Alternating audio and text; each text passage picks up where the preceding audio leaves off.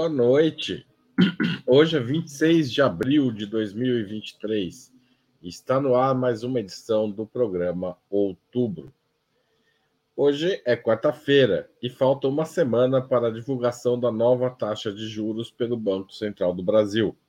Apesar da queda da inflação para 4,16% nos últimos 12 meses, medida, neste caso, pelo IPCA 15 de abril, o presidente da instituição, Roberto Campos Neto, defendeu publicamente que os juros seriam mantidos nesta reunião que se aproxima, pois o Brasil teria ainda inflação por excesso de demanda. Na prática, a decisão significa que o Brasil vem aumentando os juros reais, penalizando as empresas e as famílias endividadas e criando uma barreira para a retomada dos investimentos privados e para a retomada do consumo. Quem mais tem se insurgido contra Campos Neto é o presidente Lula, que em sua viagem à Europa voltou a criticar a taxa. Ninguém toma dinheiro emprestado a 13,75%. Ninguém, disse Lula. Quem vencerá a queda de braço entre Lula e Campos Neto? Para debater esta e outras questões relativas à trajetória da taxa de juros e da economia, Opera Mundi recebe hoje Juliane Furno, doutora em economia pela Unicamp e professora da Universidade Estadual do Rio de Janeiro. Davi De Caixa, diretor do Instituto de Finanças Funcionais para o Desenvolvimento e assessor econômico da bancada do PSOL na Câmara dos Deputados. E Joana Salem Vasconcelos, doutora em História Econômica pela USP, pela Universidade de São Paulo. Em nome de Opera Mundi, eu cumprimento os três convidados e também informo que faremos o possível para ler eventuais perguntas da audiência, com prioridade aquelas realizadas por membros do nosso canal no YouTube ou que forem acompanhadas por contribuições através do Super Chat e do Super Sticker. Vamos à primeira pergunta da noite. A crítica de Lula ao Banco Central em Portugal mostrou que o presidente da República está empenhado em, pelo menos, manter a queda de braço com o presidente do Banco Central. Campos Neto, por sua vez, convocado pelo Senado, afirmou que os juros deveriam ser de 18,75% para controlar a inflação e não 13,75% a atual taxa. Quem vencerá essa queda de braços, na opinião de vocês? Começo por Juliane Fulho. Olá, boa noite a todos e todas. Boa noite especial aqui para o Haroldo, para o Davi. Muito, muito feliz em estar compartilhando aqui esse espaço com você, com a Joana. Bom, eu tenho muita dificuldade de fazer previsões de quem eu acho que vai ganhar.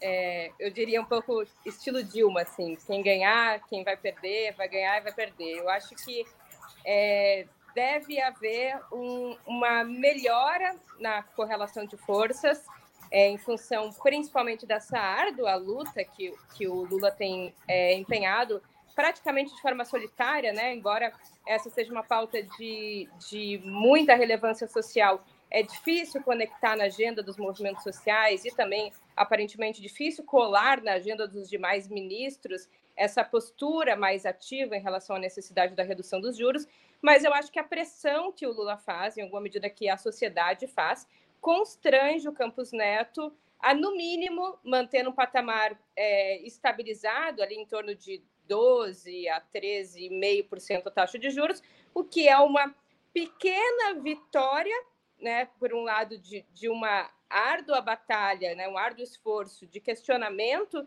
e de, e de indicativo de que essa taxa de juros tem impactos substanciais na atividade econômica, no emprego, quer dizer, se não tem impacto direto na inflação, tem, por outro lado, sim, impacto na atividade, no nível do produto, do emprego, e, por outro lado, é também uma vitória do Campos Neto, porque é uma vitória de um Banco Central que consegue não é, cumprir com as metas de inflação, até porque as metas de inflação são bastante incumpríveis para a realidade de um país subdesenvolvido, especialmente de um mundo que passa por uma inflação de oferta, é, e de um Banco Central que não precisa prestar contas para a sociedade, no máximo faz uma ata identificando com uma linguagem bastante hermenêutica um problema demasiadamente econômico.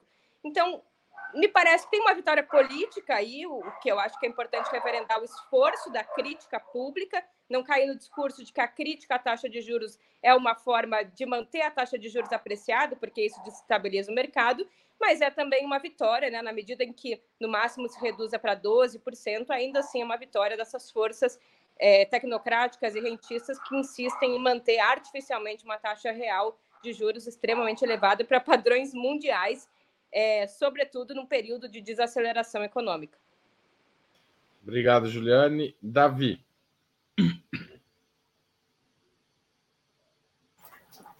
Milésima live que eu faço isso, começo a falar sem ligar o microfone. Um dia a gente aprende. Isso é para todos. Então, alô. Uma live que alguém não faça isso. Não, isso a gente tem que se habituar. É parte do, da vida.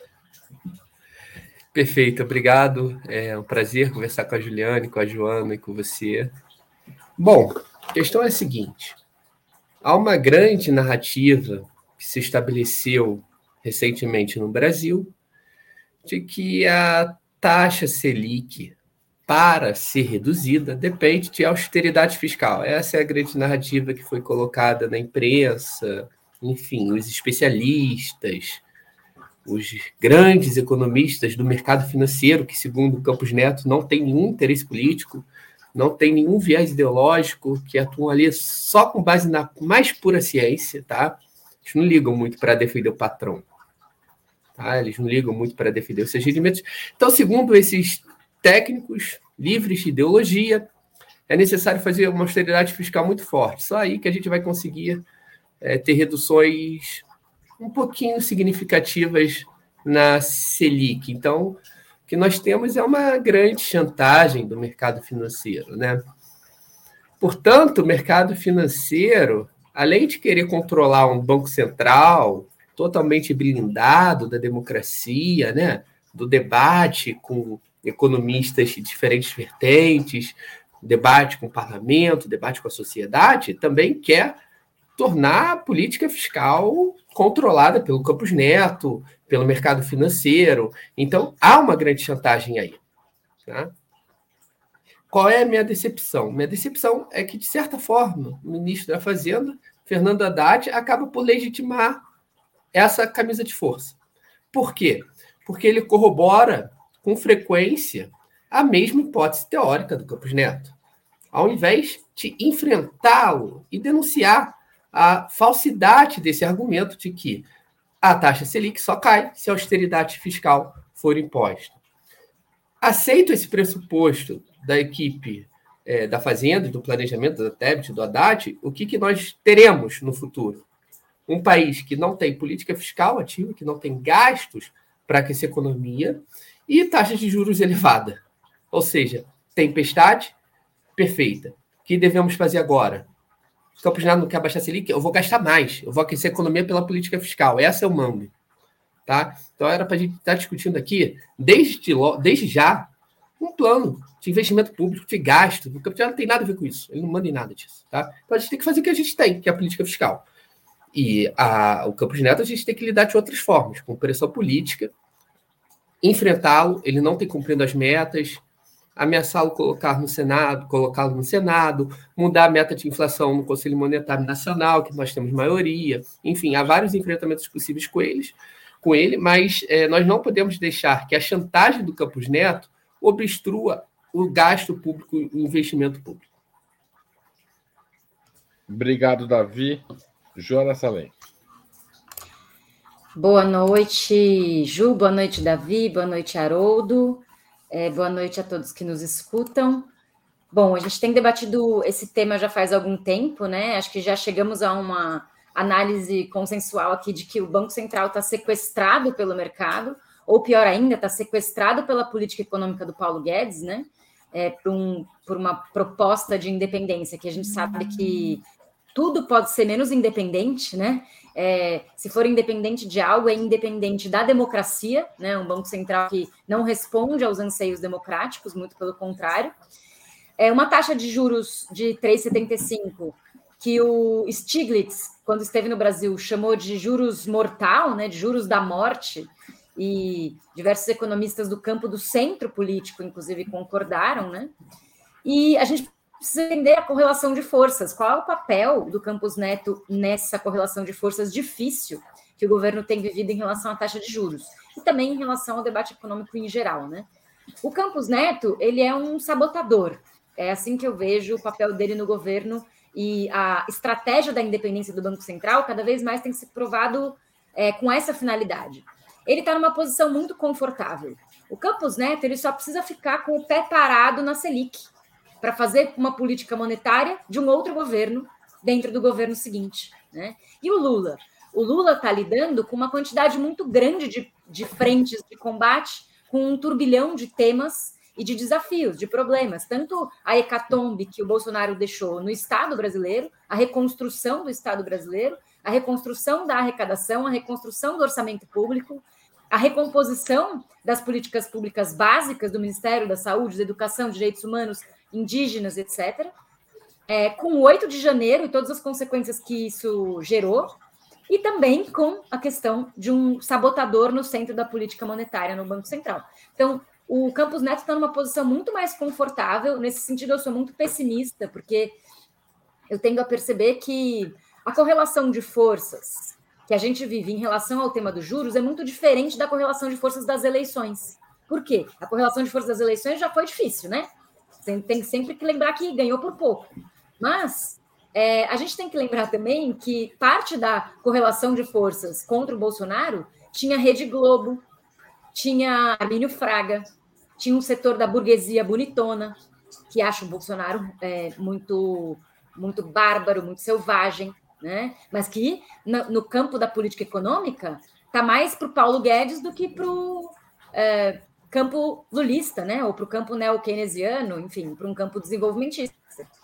Então, a correlação de forças é desfavorável. Nas eleições, ela foi mais favorável do que é no debate econômico, porque o debate econômico é a imprensa inteira botando panos quentes, naturalizando as falas equivocadas do, do Roberto Campos, naturalizando o debate da independência do Banco Central. É um escândalo, né? Um governo que não tem condição de fazer política monetária. Isso deveria ser um tema abordado de outra perspectiva na imprensa. Mas, na correlação de forças atual sobre esse tema, a, o mainstream das comunicações de massa no Brasil estão no neoliberalismo direto e reto. Né? É, acho que também é importante a gente pensar é, esse tema da inflação, por exemplo. A imprensa não faz o debate correto sobre a inflação que não é de demanda. Tem que ficar o Lula falando que a inflação não é de demanda. Né? Os jornalistas econômicos do mainstream é, não têm vergonha na cara de dizer que o diagnóstico do, do Campus Neto em relação às causas da inflação é equivocado. É um diagnóstico é, fajuto, é um diagnóstico ideológico. Né? E que, então, como a inflação tem fatores externos de oferta, como disse a Ju, é, não faz nenhum sentido usar uma política monetária de juros altos para combater uma inflação que não vem daqui. Né? Isso só gera mais é, problemas para o futuro. E, como diz o Dudu em vários momentos, acho que é preocupante o fato de que, mesmo se a trajetória começar a descer dos juros em algum momento, que quando o Campos Neto diz que era para estar tá em 18, ele, é, ele já indica. É como se ele tivesse mantido, é porque ele já está fazendo alguma concessão, gente. Não está fazendo concessão nenhuma, né? É, e ele dizer isso significa que a trajetória vai ou se manter, ou se for descer, vai descer numa velocidade muito lenta e o governo não tem tempo para esperar porque é urgente realizar investimento público. E aí acho que entra para fechar o tema da viagem do Lula à China, né? Que eu acho que cada vez mais política externa é política interna, isso é importante para o Lula, de modo que os investimentos que o Lula foi fazer, os acordos, 15 acordos que ele assinou na China, no final das contas, é quase como furar o teto, entre aspas, né? Quer dizer, é, investimento chinês virou uma, a única estratégia, aparentemente, que o governo tem para é, driblar o arcabouço fiscal que ele mesmo está se constrangendo, né? Ou como diz, dizem, como diz a internet, o calabouço fiscal que a gente está se metendo. Né? Então, acho que é, olhar para o investimento chinês é interessante para a gente pensar também essa estratégia de drible da política fiscal.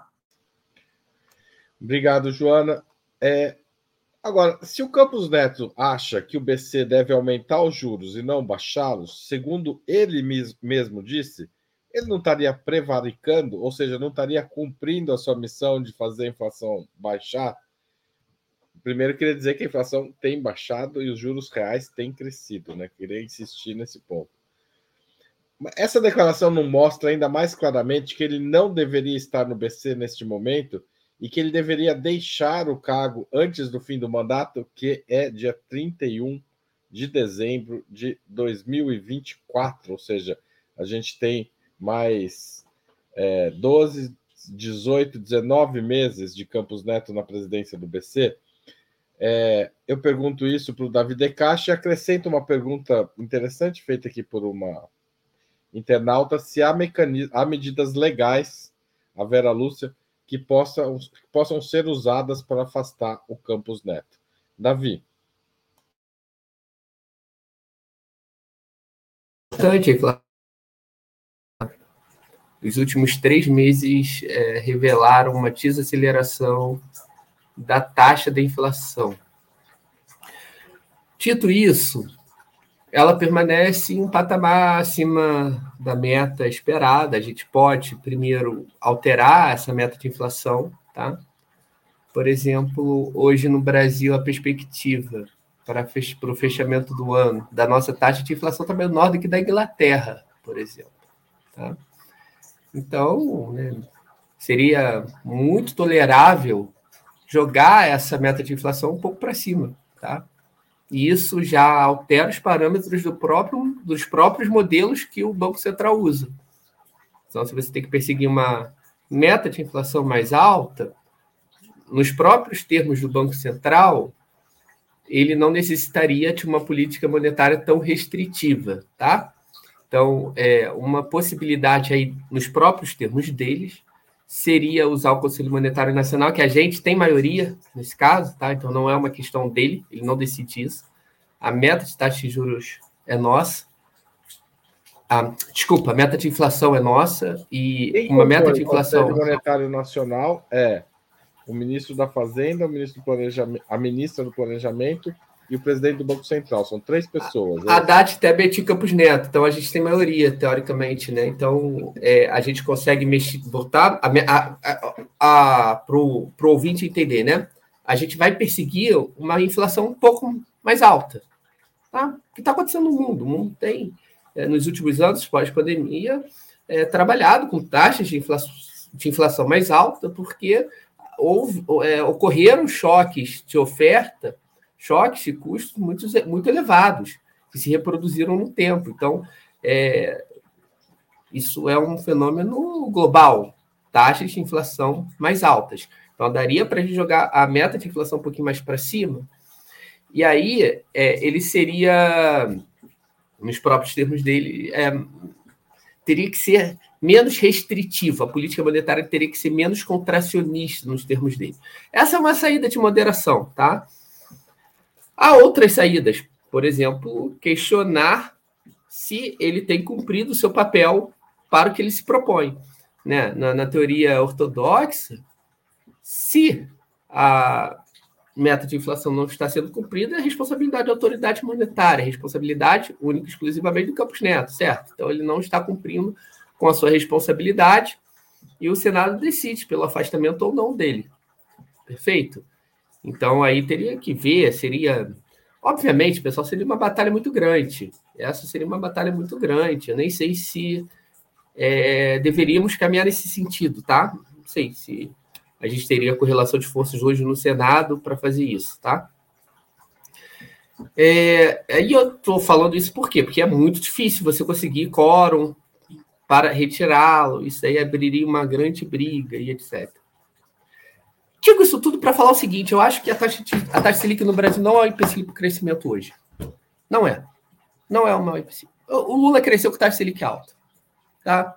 E taxa Selic se cai com austeridade fiscal, não adianta absolutamente, não adianta praticamente nada. Tá bom? É, não adianta você ter taxa Selic, se, se, mesmo que, que, que, caia, vai cair lá para agosto, ele vai começar a derrubar. Vai aprovar o arcabouço, ele vai começar a derrubar em agosto para estabelecer causalidade que não existe. Não adianta, pessoal. Sabe por quê? Taxa de juros atrapalha, é freio, mas não é acelerador da economia. O que acelera a economia, para nossa perspectiva, é demanda.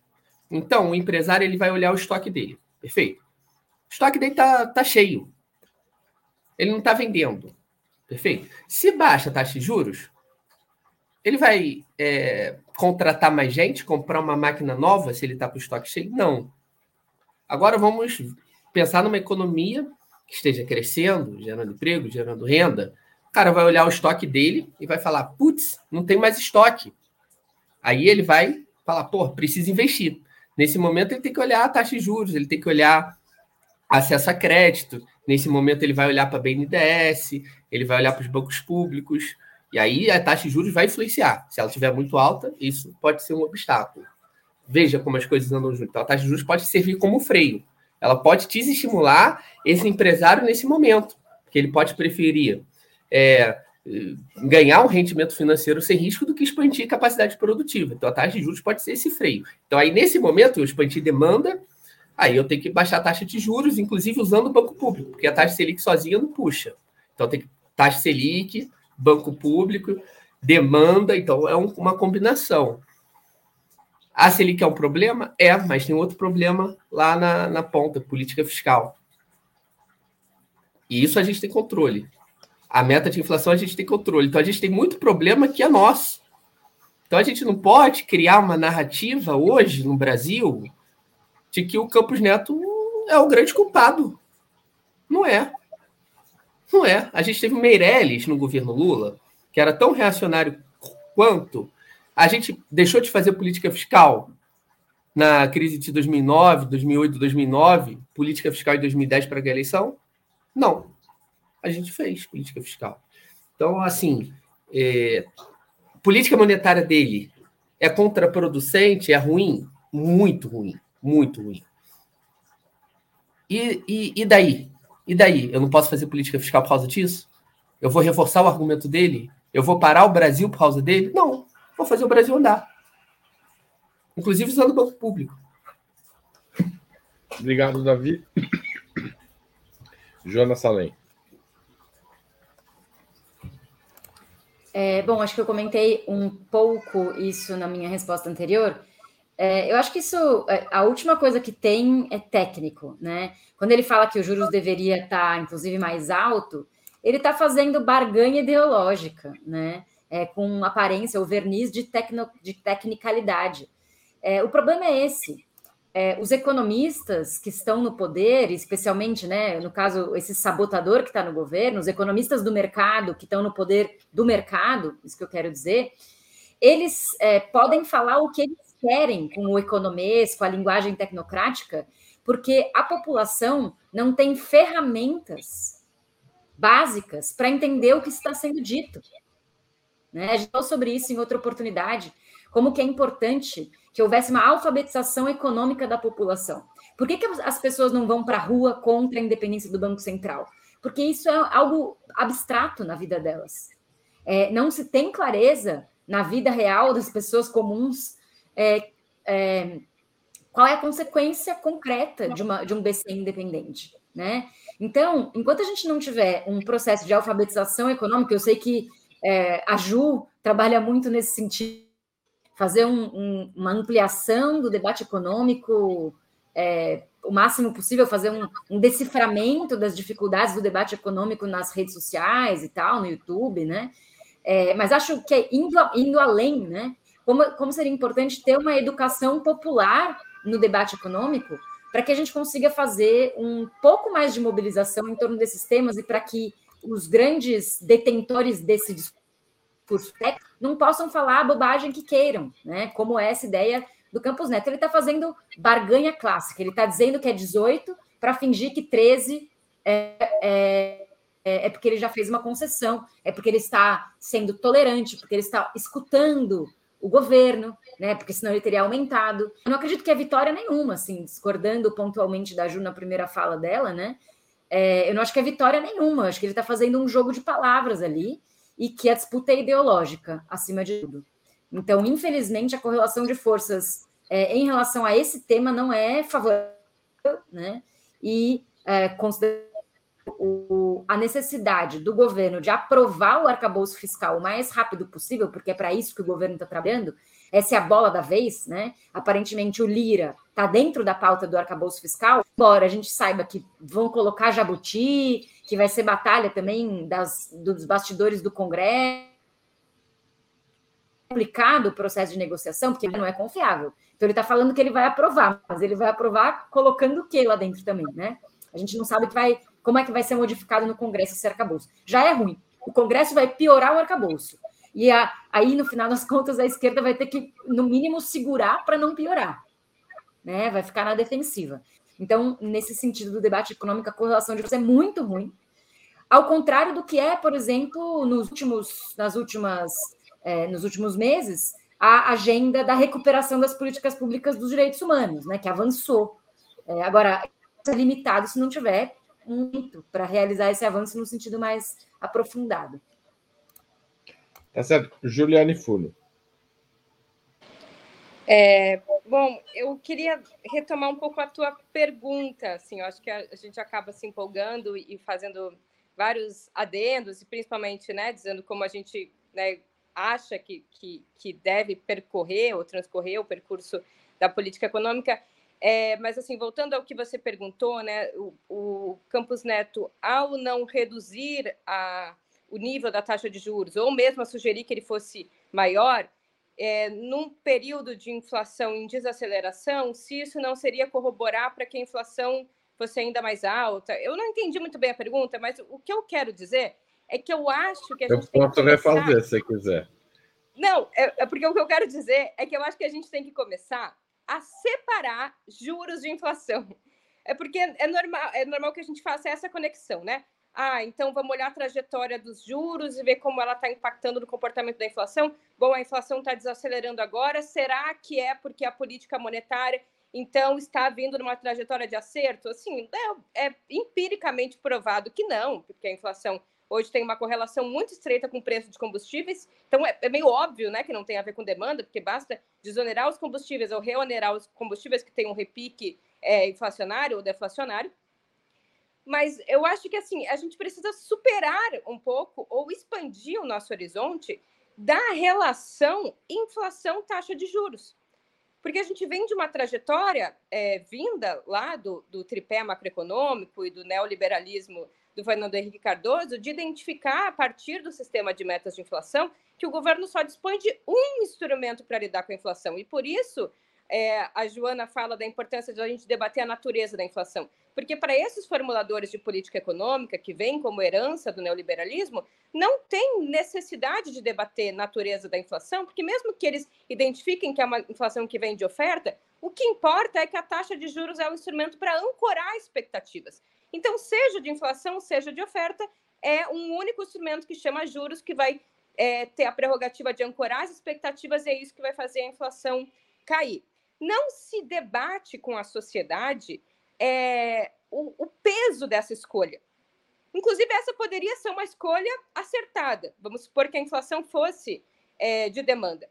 Mesmo se a inflação fosse de demanda e a taxa de juros fosse um mecanismo para corrigi-la, ainda assim deveria entrar na conta o impacto que a inflação tem sobre outras variáveis. E se fazer um, um se pesar é, politicamente, se é mais importante tolerar um nível né, um pouco maior de inflação num ano calendário, né, no ano base, porque a gente contabiliza a meta de inflação em 12 meses, o que é também muito particular do Brasil, né? Em geral, os demais países têm uma trajetória mais longa para identificar, inclusive, o que é choque inflacionário, o que é a inflação no seu percurso normal, identificar assim, vale a pena suportar um pouco mais de inflação, se ela tem a ver com crescimento econômico, crescimento do salário, crescimento do emprego, ou vamos dar um choque de juros e vamos construir condições para uma desaceleração que vai impactar salário. Veja, esse debate não está colocado na sociedade. Então, o, o para responder a tua pergunta, prevaricou, está prevaricando, porque está mantendo uma taxa de juros que não reduz a inflação, ou que não coloca a inflação na meta, e, portanto, não está cumprindo o dever da autoridade monetária, que é que é controlar ou, ou, ou levar a, a inflação para a meta de inflação? Sim, mas essa não é a questão principal. Até porque a questão não é jurídica. A gente não vai, respondendo a Vera, tem vários instrumentos ou possibilidades para o governo interferir é, na manutenção do Campus Neto. Inclusive, não cumprir a meta de inflação por dois anos consecutivos pode ser um argumento para a substituição do Campos Neto pelo argumento da técnica. Eu acho que, como o Davi falou, esse não é o melhor terreno para a gente. A gente não tem correlação de forças aí. O melhor terreno para a gente é a disputa na política. E eu concordo com o Davi. Eu acho que é, a taxa de juros agora tem um papel é, extremado, eu acho que é um período de desaceleração do investimento, mas é a política fiscal que eu acho que pode ser onde a gente tem um pouco mais de manejo, embora a correlação de forças também seja muito ruim, tenha, é, tenha empurrado a necessidade de existir um arcabouço fiscal, seja é, mais expansionista ou menos expansionista, essa era uma necessidade que não estava colocada nos governos passados. Isso já é uma derrota ideológica, inclusive, isso já é uma camisa de força que, que, que limita, mas em alguma medida é, a política fiscal ainda está sob controle do governo. Então, eu acho que investir mais nesses, nesses instrumentos e fazer a crítica política, a política monetária, e construir capacidade de, de, de, de fortalecimento da correlação de forças para que a gente consiga inverter esse jogo é melhor do que investir nas, nas indicações jurídicas que eu acho que o caminho da judicialização, inclusive, pode se voltar contra a gente, porque tem uma proposta também de criminalização da política fiscal, né, aí rondando no Congresso, é, e acho que a gente não seria vitorioso nesse terreno. Eu acho que o nosso terreno de batalha é o terreno da política. Tá certo, obrigado, Juliane. O presidente Lula deve assinar no dia 1 de maio um pequeno aumento do salário mínimo de R$ 1.302 para R$ 1.320, lembrando que ele já subiu é, no começo do governo. Qual é o impacto econômico e político dessa medida? Começa você dessa vez, Juliane. Falhou bem na hora, você pode repetir? A Juliane não quer responder minhas perguntas hoje, mas tudo bem. O presidente Lula, brincadeira. O presidente Lula deve assinar no dia 1 de maio um pequeno aumento do salário mínimo de 1.302 para 1.320. Qual Sim, impacto... a partir daí eu já ouvi.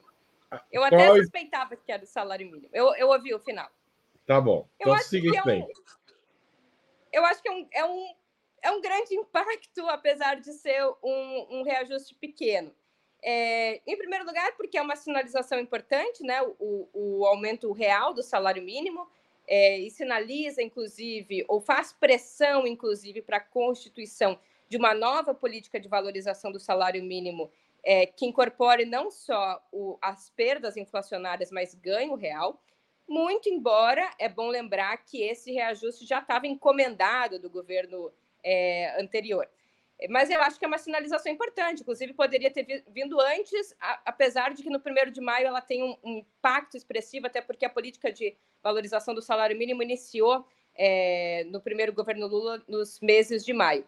E, e o salário mínimo ele não tem só é, um, um impacto para quem recebe salário mínimo mas é, é uma política pública que tem vários é, impactos macroeconômicos, né? Inclusive, é uma política que, que distribui renda, é, consegue reduzir pobreza, mas também consegue regular o nível de atividade, o nível de inflação, o nível de demanda por trabalho.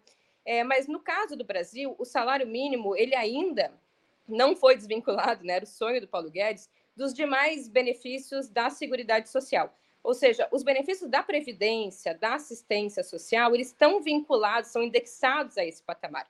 E o Brasil, como é um país de uma estrutura produtiva muito precária, uma economia muito baseada em serviços, a quantidade de trabalhadores que recebe efetivamente salário mínimo está na casa dos 30, 40 milhões de trabalhadores. Então, ele, e, e mais do que quem recebe exatamente salário mínimo, o salário mínimo é como se fosse um farol de referência para uma quantidade muito substancial de trabalhadores que ou recebem diretamente salário mínimo ou têm o seu salário em alguma medida indexado ao salário mínimo.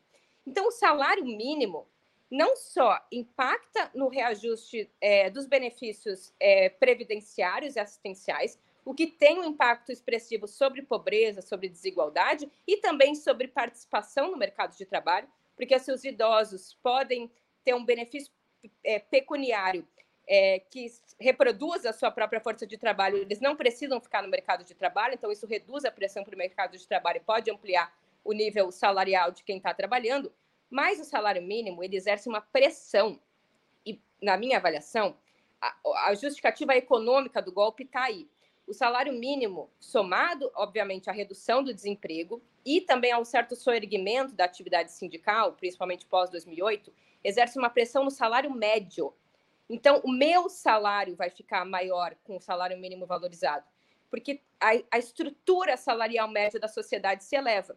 E como os salários vão se elevando e a produtividade no Brasil é muito baixa, até porque a nossa burguesia é muito pouco vanguarda da inovação, do progresso tecnológico, até porque ela ganha né, nesse sistema de mais-valia absoluta, é, ela não vai investir em aumento da produtividade para sustentar esses salários mais elevados. Ela vai investir no tacão de ferro, lembrando Jack London. E é essa o custo da força de trabalho aumentando com a produtividade estagnada que leva à queda da taxa de lucro, portanto, ao conflito distributivo.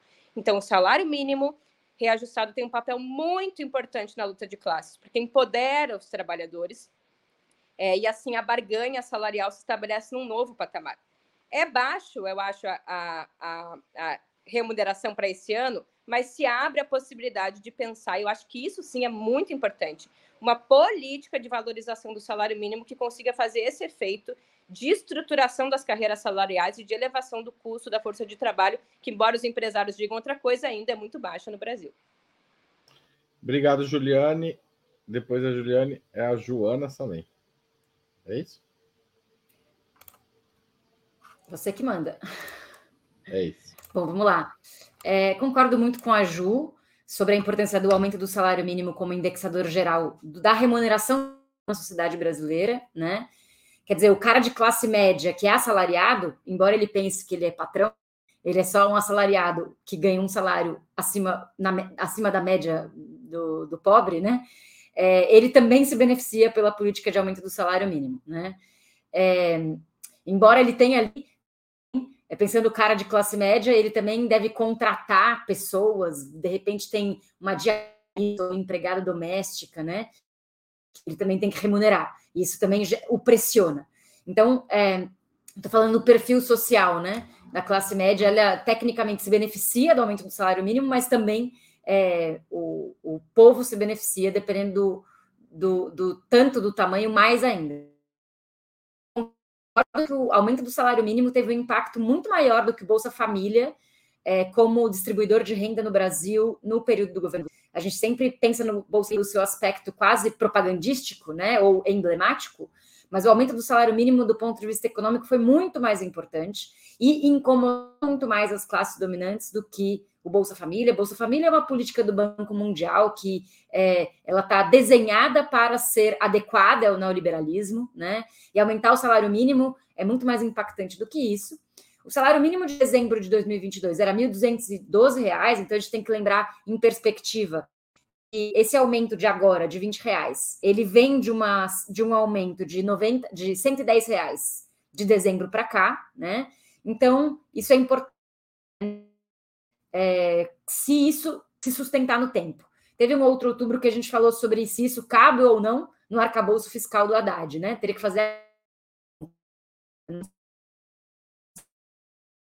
o aumento do salário mínimo. Enquanto o arcabouço não está aprovado, é bom e seguindo aumentando o salário mínimo. Mas como os, todas as estruturas de seguridade social estão indexadas a ele, como disse a Ju, é preciso ver o quanto o arcabouço fiscal suporta o aumento do salário mínimo. É, queria só fazer mais dois comentários. Primeiro, que a gente tem que lembrar que a situação do brasileiro hoje é muito calamitosa, né?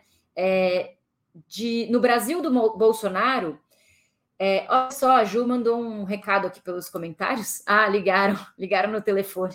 A Ju recebeu um telefonema e está voltando, gente. Apareceu aqui. É, o, no Brasil do Bolsonaro, retomando, é, 11,6 milhões de brasileiros ficaram pobres, né? Ou seja, tem meio salário mínimo per capita. E 5,8, quase 6 milhões de brasileiros pobres foram para a faixa da extrema pobreza, um quarto do salário mínimo per capita. Então, a gente está falando de um volume de 17 milhões de pessoas que entraram para a linha da pobreza nos últimos quatro anos do Bolsonaro, Atualmente, 30% da população brasileira está abaixo da linha da pobreza, são 64 milhões de brasileiros. E é, a Unicef calcula 32 milhões de crianças e adolescentes na pobreza. Né? Então, a situação é realmente calamitosa. A gente sabe que não é 20 reais agora que vai resolver o problema, afinal, ou 18 reais, né? Afinal, o que o que 18 reais compra, né? Se a gente for fazer a conta, é, é 2 quilos de feijão, digamos. Com 18 reais a mais no mês, você compra 2 quilos de feijão. Ou você, o botijão ainda está a 100, 100 reais e pouco, né? Você compra um quinto de botijão de gás. Quer dizer, não resolve o problema concreto da população pobre no Brasil, mas dentro dessa perspectiva de que deve, deve haver uma política do aumento do salário mínimo, não, não é, é importante, né? É, é, o, é o mínimo, é o básico, é necessário, mas não tem um impacto tão, tão relevante do ponto de vista da economia do cotidiano, né? Na vida real das pessoas que estão passando fome.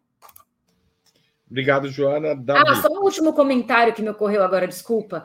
Eu acho que, não sei se o Davi e Ju concordam, que a PEC da transição teve muito mais impacto, né?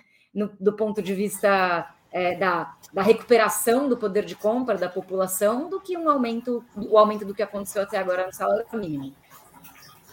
Davi, a palavra é sua. Opa, é, eu acho que sobre o salário mínimo, tanto a Juliane quanto a Joana, eu acho que elas fecharam o argumento né, sobre a importância. Acho muito importante a colocação da Juliane Furno sobre a questão desse efeito farol né, que o salário mínimo tem na sociedade brasileira. Né, ele sinaliza também para quem está na informalidade, enfim. Então, ele é muito importante ele é um instrumento de luta de classes que a gente tem a nosso favor, né? Então, é, salário mínimo é essencial, é essencial para o crescimento econômico, é essencial para a melhoria concreta da vida das pessoas, né? Eu considero que o salário mínimo foi um dos principais pilares do sucesso do governo Lula 2, tá? Eu acho que salário mínimo e investimentos públicos como o PAC é, foram sim superiores, por exemplo, às políticas de transferência direta de renda como Bolsa Família, que são importantes, mas eu, se eu fosse fazer uma hierarquia, eu concordo, sim, salário mínimo, transferência direta de renda. Uma questão importante aí sobre o salário mínimo, que eu acho que a Joana tocou, tem uma questão que é importante, né? O Lula ele vai voltar com a política de valorização, provavelmente de valorização já em forma de lei do salário mínimo no dia 1 de maio, né? Isso é importante tornar isso uma política de Estado. Tá? Então, essa política voltando no dia, de primeiro, no dia 1 de maio tem, é, tem um, impacto simbólico ainda mais importante que esse aumento conjuntural, né? porque a gente está sinalizando que pretendemos nos próximos anos garantir salário mínimo, mais inflação, com correção de inflação, mais PIB, pelo menos, né? Então, acho que esse, essa é uma sinalização importante que pode acontecer também no dia 1 de maio. Mais importante que esse aumento, porque esse aumento, a Ju já mencionou, ele já era para ser dado desde janeiro. Tá? Esse aumento já estava aprovado, porque teve uma revisão na inflação do ano, e aí a, o Congresso já tinha feito a correção de 1.302 para 1.320. Então já daria para a gente pagar 1.320 desde janeiro talvez em primeiro de maio, bastaria o Lula ainda aumentar mais um pouquinho, né? É, até para recompor as perdas. A gente ficou um tempo aí só corrigindo pela inflação nos governos golpistas, fascistas passados, então era importante já ter essa recomposição. Só posso fazer um comentário rápido? São dois comentários rápidos que eu queria fazer. O primeiro, Sobre o Campus Neto, eu esqueci de falar disso. Temos duas vagas no Banco Central, são oito diretores e o presidente, né, pessoal? No Banco Central. É, o presidente da República vai nomeando, então ele vai criando correlação de forças dentro do Banco Central na nomeação, né, de, com essas nomeações. A gente, até janeiro de 2004, vamos nomear quatro diretores, metade da diretoria já. Temos dois diretores para nomear agora. Os, esses dois diretores eles são das duas diretorias mais importantes. Política monetária e fiscalização desse ano, tá? Então aí. Obviamente, eu espero que sejam aliados nossos e não aliados do Campos Neto, tá? Então a gente não pode errar nessas situações, nessas oportunidades que se abrem. Joana tocou no, aí o segundo comentário sobre o que a Joana falou, eu acho muito importante. Saiu uma nota no INSPA, não sei se a Ju, se a Ju viu, se a Joana viu hoje, sobre pisos da saúde e da educação. Eles corroboram a nossa análise, tá, o INSPE. Eles acham que são incompatíveis, de fato, com o arcabouço fiscal. Eu acho importante isso, eles se comunicarem assim, né?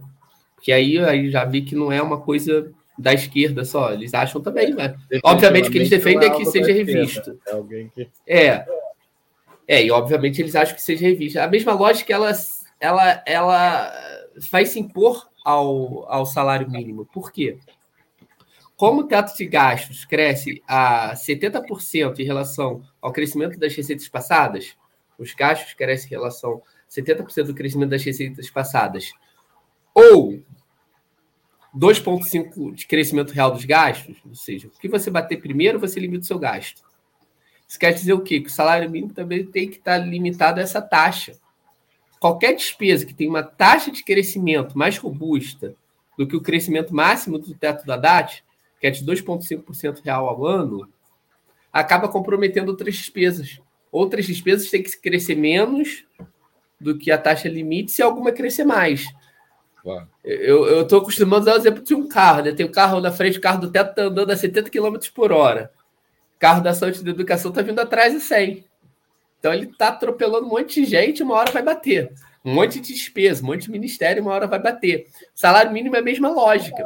É, nesse arcabouço você tem que manter o salário mínimo dentro desse limite também. Todas as despesas, elas para o arcabouço funcionar redondo, o que eu não quero que funcione redondo, eu quero que ele caia, ele tem que funcionar com todas as despesas crescendo a, 70% das receitas ou até 2,5% de crescimento real dos gastos. Então, a regra de crescimento do salário mínimo, se a gente for reproduzir o que aconteceu no governo Lula, que era teve anos que foi muito acima do PIB, tá? Teve anos que não tinha nem lei na época do Lula, a lei foi na Dilma. O Lula dava umas pancadas no salário mínimo, meu amigo. Só você vendo. Então, salário mínimo para cima, isso aquecia a economia, formalizava, é o oposto que os liberais dizem. Formalizava é, e também para quem estava na informalidade ganhava mais. Então isso era muito importante. Mas o arcabouço fiscal ele impede sim uma política robusta, estrutural, de médio e longo prazo de valorização do salário mínimo, como nós tivemos nos, nos bons governos aí do, do final do governo Lula e do Lula 1 e Lula 2. Escuta, tem uma pergunta de um internauta que fez um super chat, eu queria agradecer ele. Não sei se a gente consegue localizar aqui, mas senão eu tenho o nome dele aqui. Geraldo Silva Jardim. Haddad fez a revisão de 150 bi em renúncias fiscais do orçamento, né?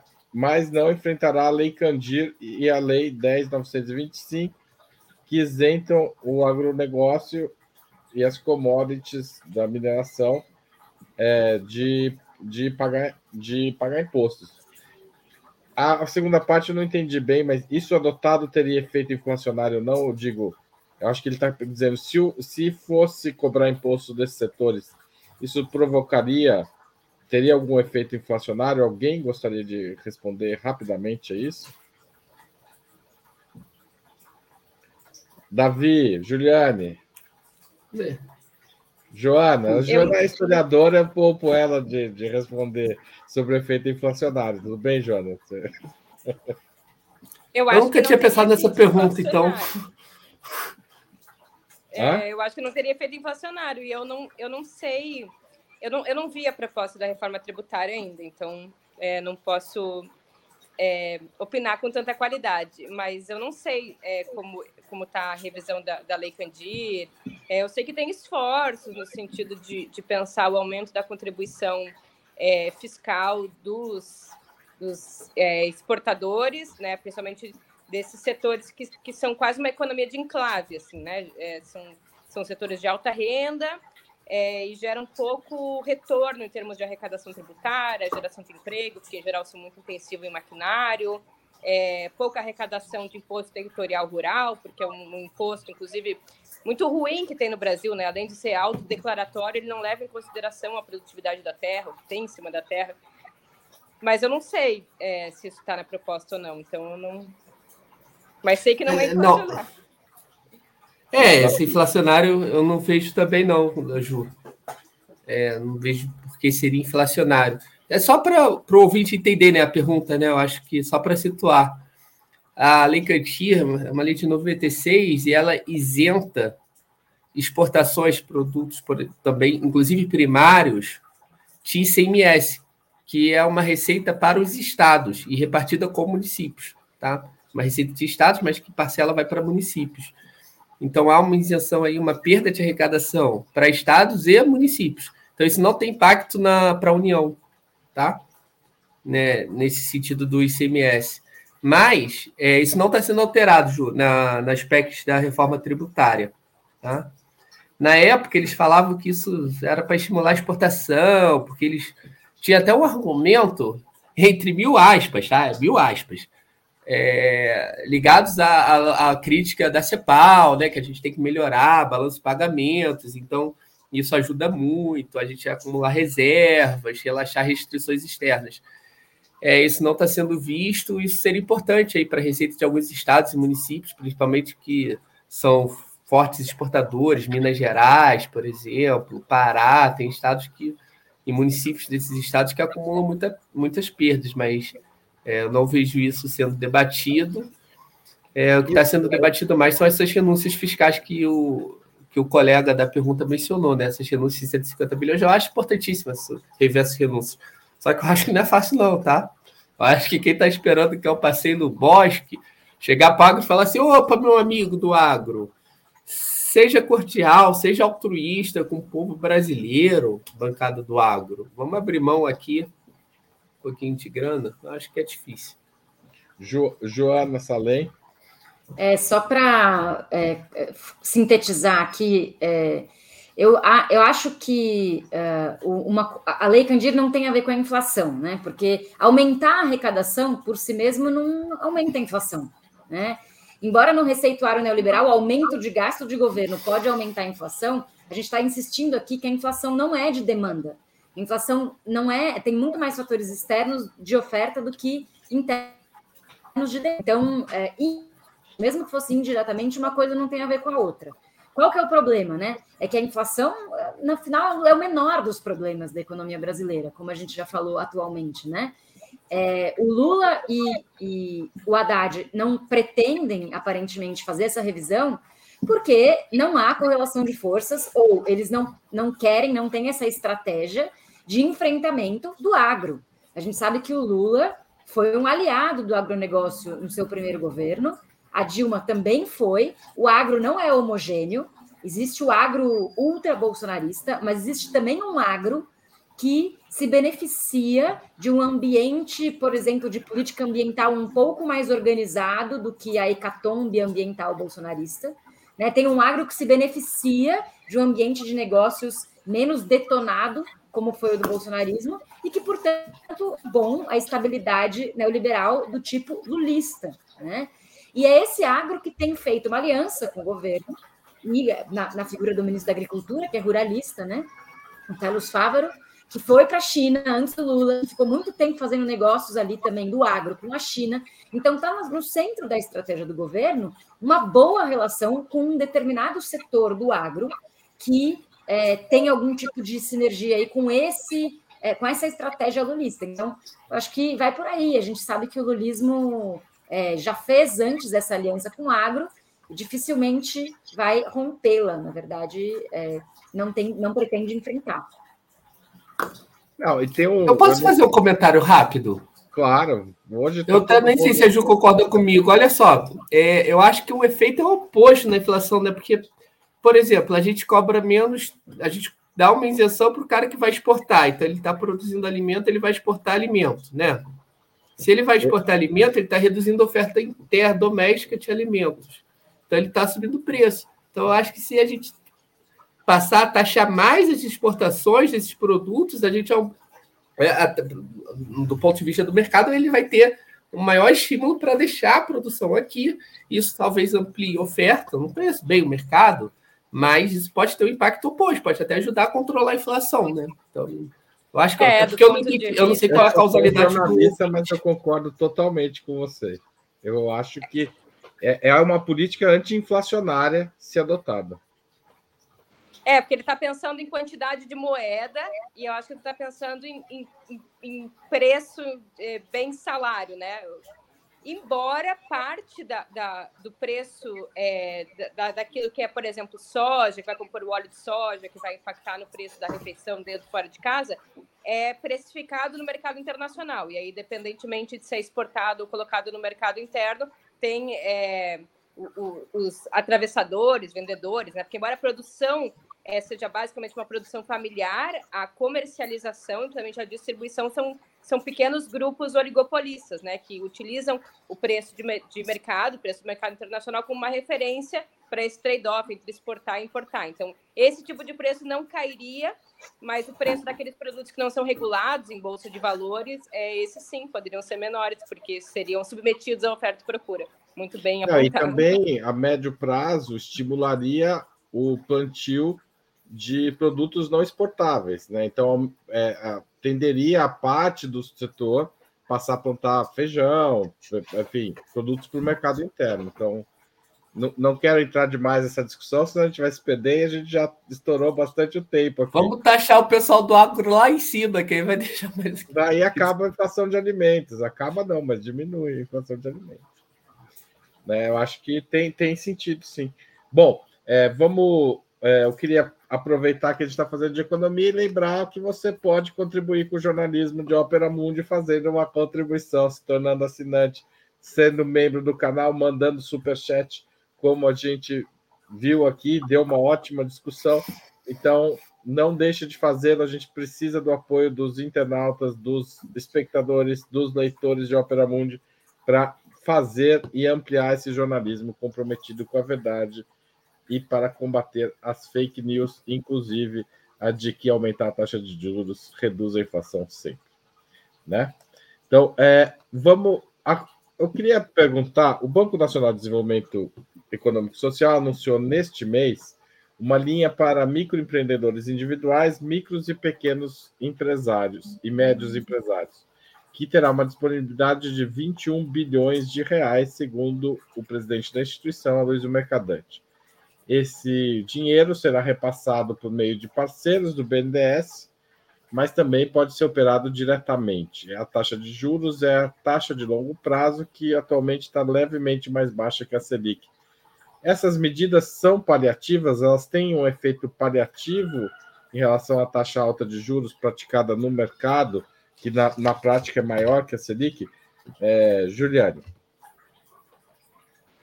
Bom, eu já tinha comentado ali no grupo, eu preciso fazer uma ressalva para responder essa questão. Eu atualmente sou assessora no BNDES e aí pelo compliance, eu, eu, não, eu não posso aqui falar é, sobre o banco, muito menos em nome do banco, estou né? aqui numa posição individual.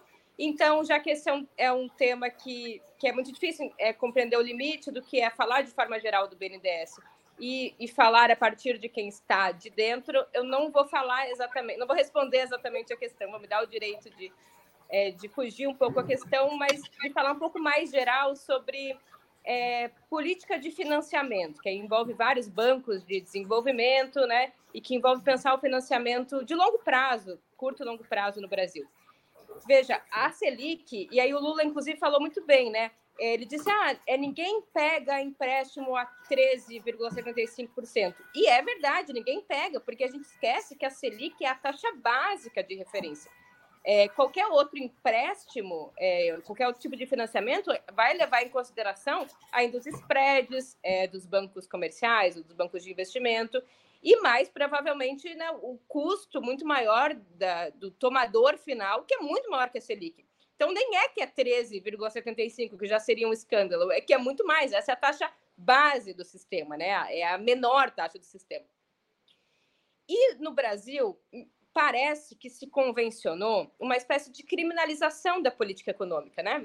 Isso é um, é um pouco herança do neoliberalismo para os países é, periféricos, como uma forma de, de quebrar a sua estrutura construída durante os governos nacional desenvolvimentista é, que conseguiu erigir ainda né, políticas é, vinculadas a grandes empresas estatais, bancos de desenvolvimento, controle de capitais, política econômica autônoma, política industrial. Parece que nada mais disso pode. Recentemente tinha né, o teto de gastos que, que limitava, constitucionalizava e criminalizava o uso da política fiscal. É, hoje em dia né, não se pode mais fazer política industrial, nem comercial, tem vários mecanismos aí antiprotecionismo. E uma das criminalizações recentes é a criminalização do financiamento. E aí, uma coisa que acaba também entrando no discurso da esquerda e que tem que encontrar uma forma de fazer a crítica, não jogando fora todo o conteúdo da pauta, é sobre subsídios, por exemplo. É, existem, na verdade, três tipos de subsídio. Quando a gente fala, ah, Agora o Haddad está enfrentando, né, o Davi ainda fez referência, é, a dificuldade de reduzir a, as gran, os grandes subsídios, subvenções, desonerações que tem na estrutura é, do Estado brasileiro. Os maiores subsídios são subsídios tributários, esses que, inclusive, né, era para um setor e aí, como contrabando, vem um monte de setor. Mas os subsídios creditícios e subsídios financeiros são muito pequenos no Brasil. E hoje os subsídios creditícios quase não existem restringir os subsídios é também uma forma de reduzir um instrumento do Estado. E todo mundo faz isso. Então, quando o BNDES, mas aqui qualquer outro banco público, está impossibilitado de tomar recursos do Tesouro de forma subsidiada para financiar alguns setores importantes, com transparência, a partir de uma operação vinda do Congresso Nacional, ele está também proibido de fazer o para o qual ele é vocacionado, que é contribuir para o investimento.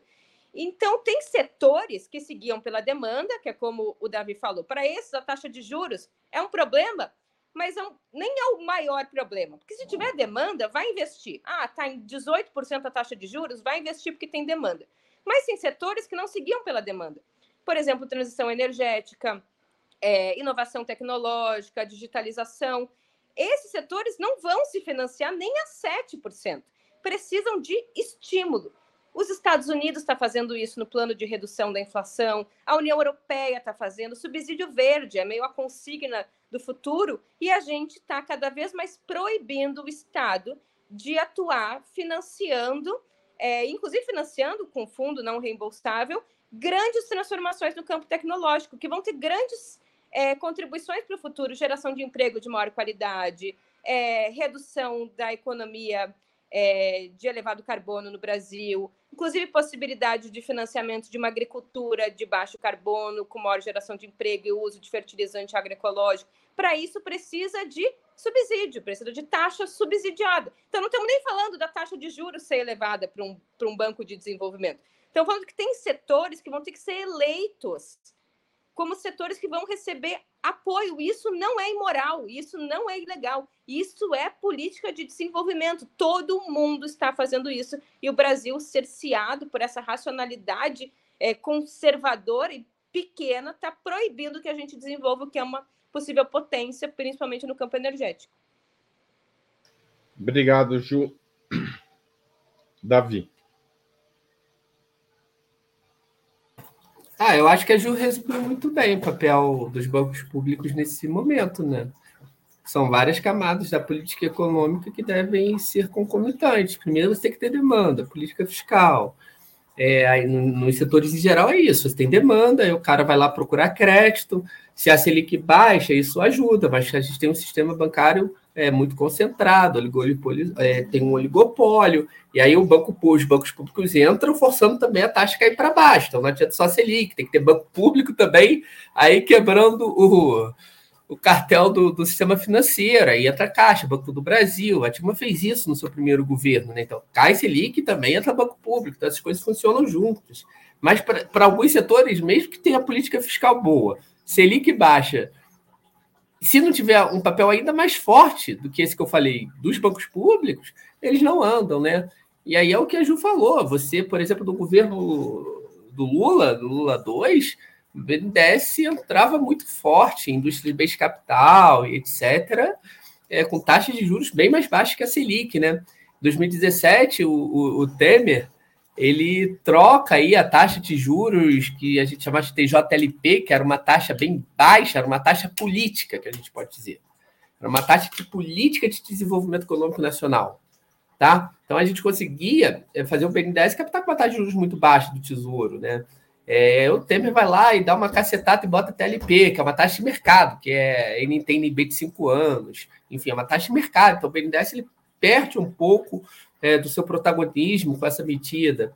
Enfim, o TCU, né, Ju, entrando já com o impedimento do, do, dos aportes do Tesouro para o BNDES em 2021, tentando reforçar isso.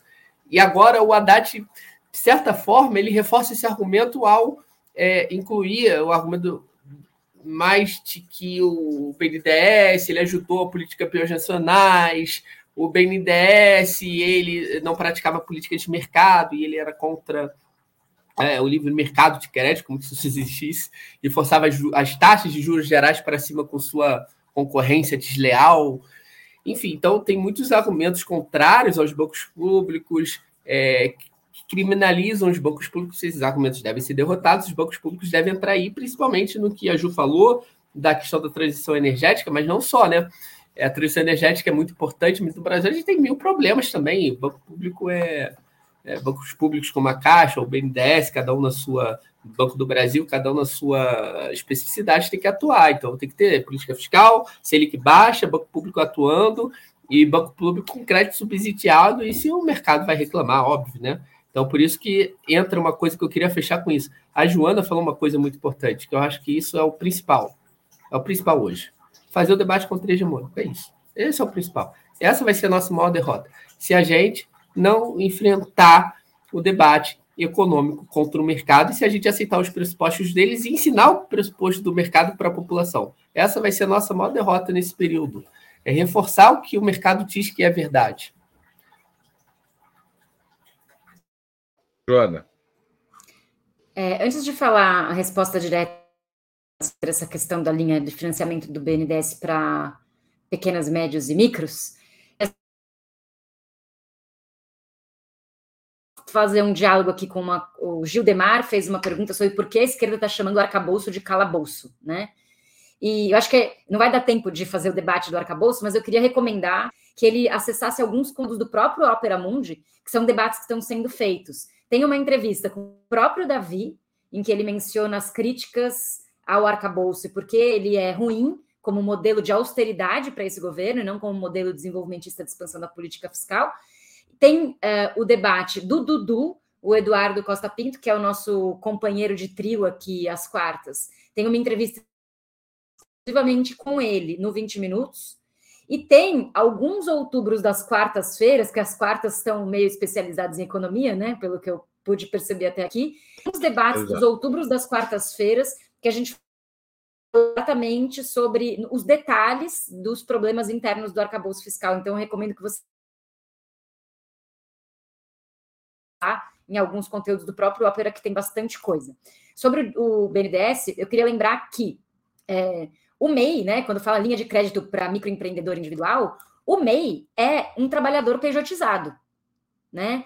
Então, também não deixa de ser uma coisa uma interessante de criar estratégias de distribuição de recursos né, para o trabalhador que está pejotizado num mundo do trabalho completamente transformado e em que ações salariais de tipo CLT, do tipo da sociedade salarial, estão em decomposição. Né? A gente vive a crise da sociedade salarial, e aí o microempreendedor individual nada mais é do que o trabalhador que foi demitido da sua CLT e que arrumou um PJ, né? Aliás, eu sou MEI, né? Se quiser me dar uma linha de crédito, né?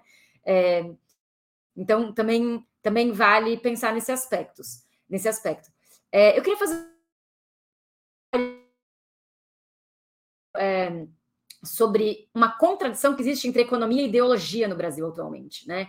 É, o neoliberalismo do Paulo Guedes é um neoliberalismo pró-quebradeira, é um neoliberalismo que visa concentrar nos grandes. Né? Então, os neoliberais que, que, o, que o Guedes promove, ou que o neoliberalismo de Chicago promove, tem uma finalidade de concentração e centralização de capital.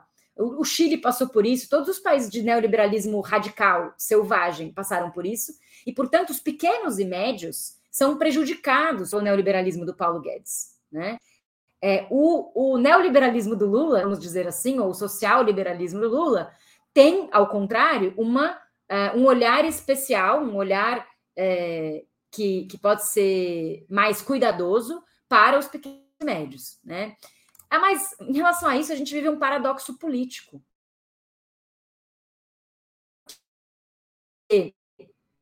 É, os pequenos e médios empresários no Brasil muitas vezes são bolsonaristas.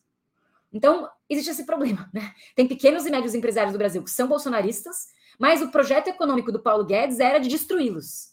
E o projeto econômico do neoliberalismo, do social-liberalismo lulista, é um projeto que dá atenção aos pequenos e médios, no entanto, ideologicamente, eles estão deslocados, né? Em geral, estão, são parte de um setor mais é, anti, petista, digamos assim. Então, acho que esse, atrair esse setor é fundamental, não só do ponto de vista econômico, mas também do ponto de vista político.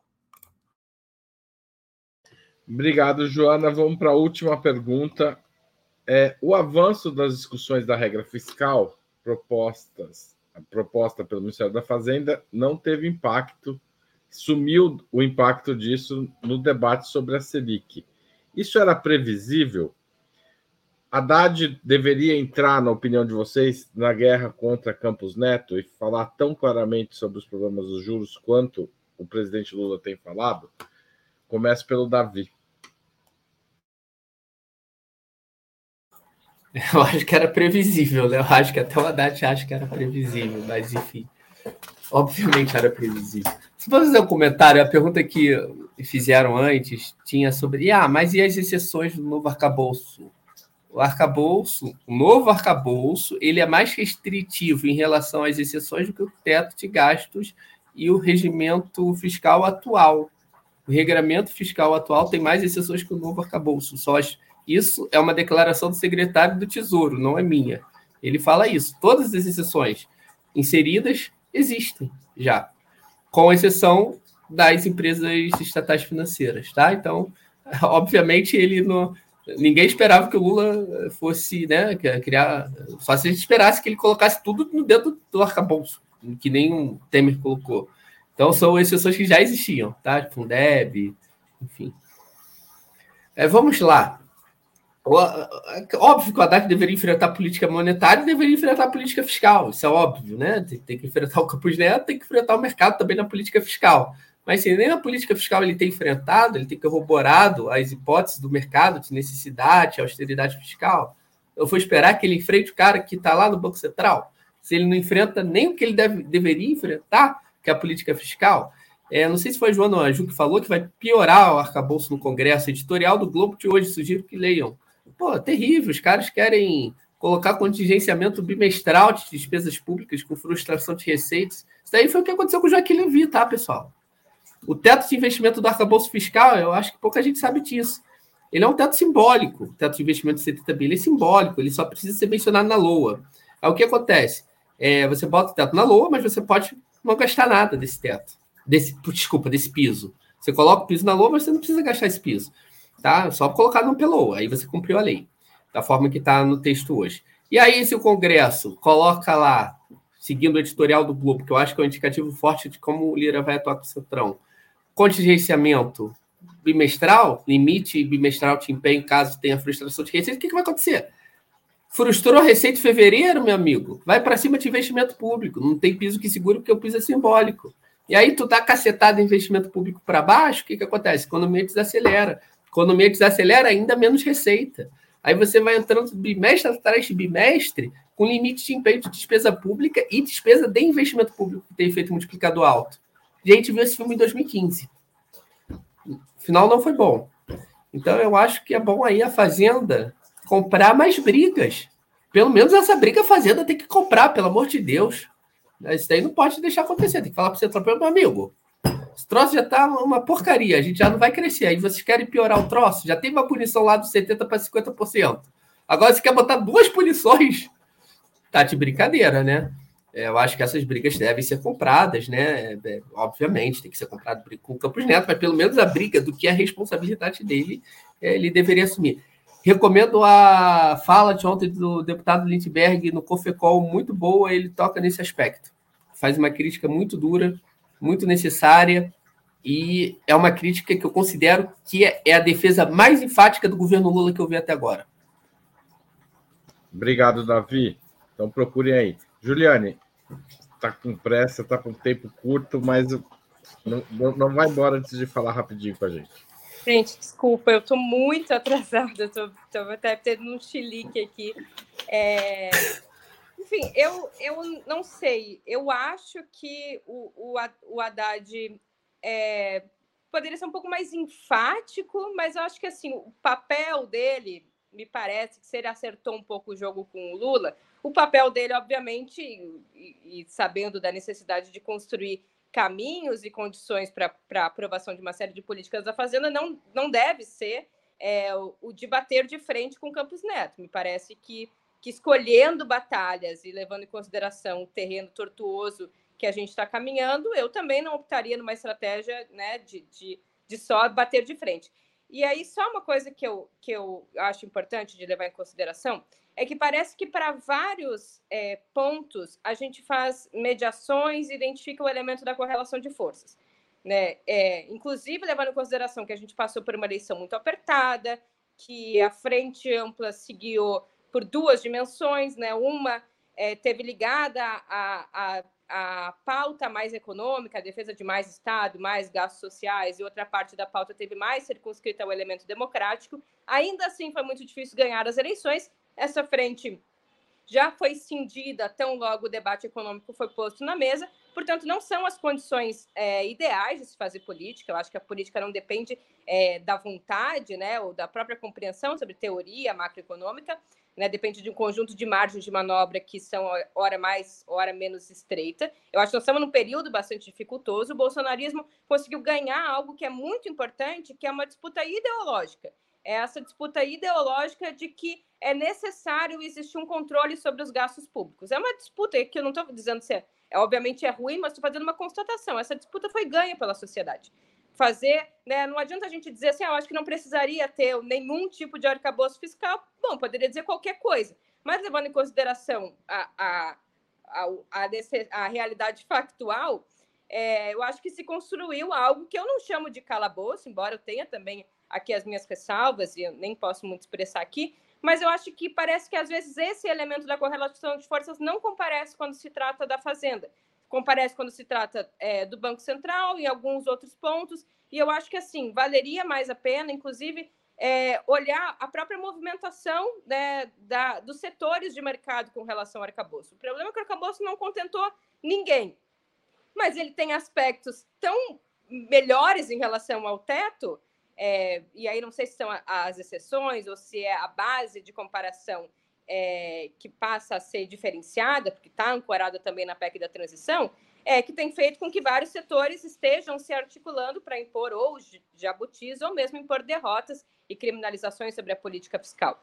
Eu acho que cabe um pouco aos setores progressistas fazer o que hoje, felizmente, eu li numa nota é, do capitaneada pelo Pedro que eu acho do PT de Santa Catarina, que é a tentativa de barganhar no Congresso. Eu acho que, assim, é, não sei as motivações de por que saiu aquele texto é, da, daquela forma, mas eu acho que é pensar, inclusive, esse papel das forças políticas de fazer pressão na sociedade é muito importante para que os congressistas possam negociar com um nível mais sustentado na correlação de forças, na medida em que há pessoas fazendo é, a crítica pública, né? Eu acho que esse papel agora no Congresso Nacional se coloca como um papel muito necessário. E eu vou ter que sair correndo, me desculpem, é, porque eu tenho outro compromisso e já estou muito atrasada. Um abraço para vocês. Obrigado, Tchau. Ju. Desculpa, mas é que vocês estouram o tempo, o que eu posso fazer? Joana. É, bom, também estou com, com um pouquinho no vou fazer uma resposta que tenta fechar e colocar alguns pontos. Esse é um debate, a gente vai continuar falando disso também ao longo de bastante tempo, né? Sobre a pergunta em si, se era previsível que a Selic não ia responder ao estímulo do arcabouço fiscal? Sim, era previsível, justamente por tudo que a gente já falou. É, porque a, a, Selic, ou melhor, o, o Banco Central, não está respondendo a a boa vontade do governo, mas sim aos seus próprios interesses político-ideológicos vinculados a essa pressão rentista do mercado e também a, a própria, a, ao próprio compromisso do Campos Neto com o bolsonarismo, né? Como a gente já falou muitas vezes. Então, sim, era previsível. Haddad também deveria fazer o coro com o Lula é, no, contra os juros. Olha, é, eu acho que talvez é, essa não seja a prioridade dele nesse momento, porque ele entrou. Eu, eu entendo qual é. A, eu, eu posso discordar, mas.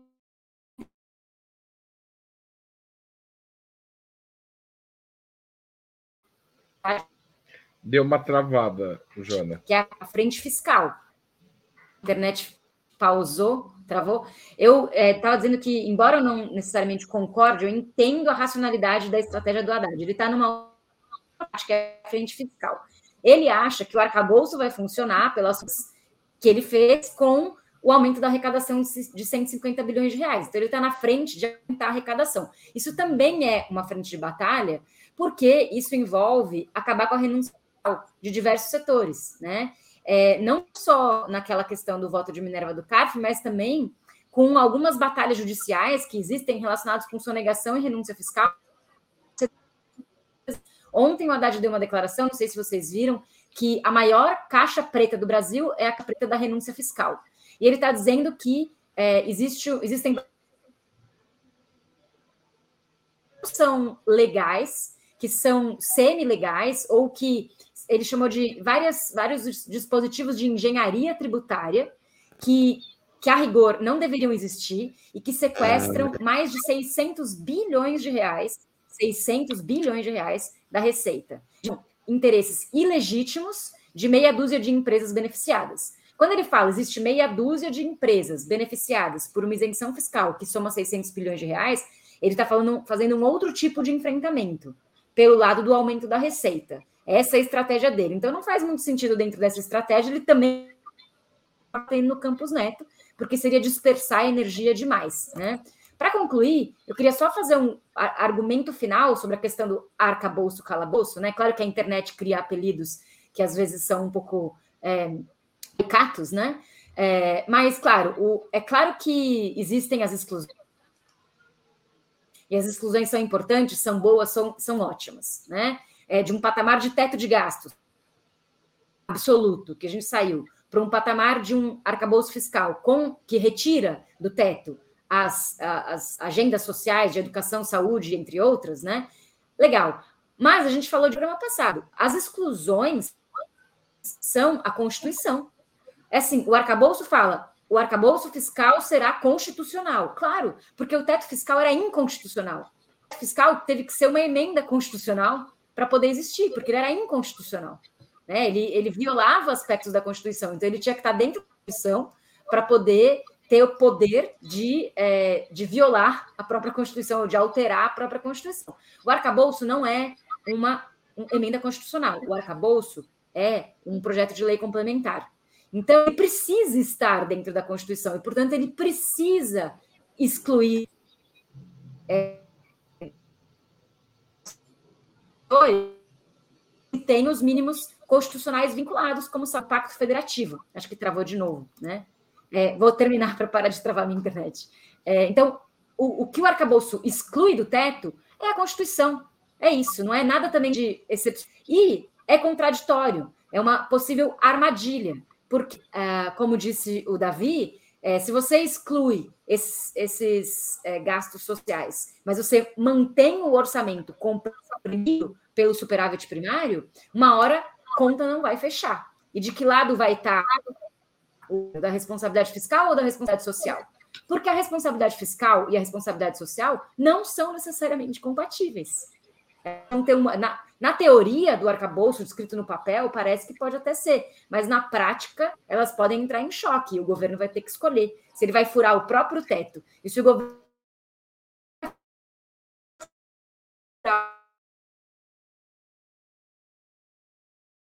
Política. Pronto, terminei. É, esse, se o governo vai ter que escolher entre furar o próprio teto e, porque ele cortou aqui, Joana. Ah, Só para você enterrar. Entre furar, se o governo resolver furar o próprio nome da responsabilidade social, ele vai sofrer uma consequência política de um Congresso com uma grande maioria de direita. Né? Então, o Bolsonaro Sim, não vai é ser armadilha. empichado.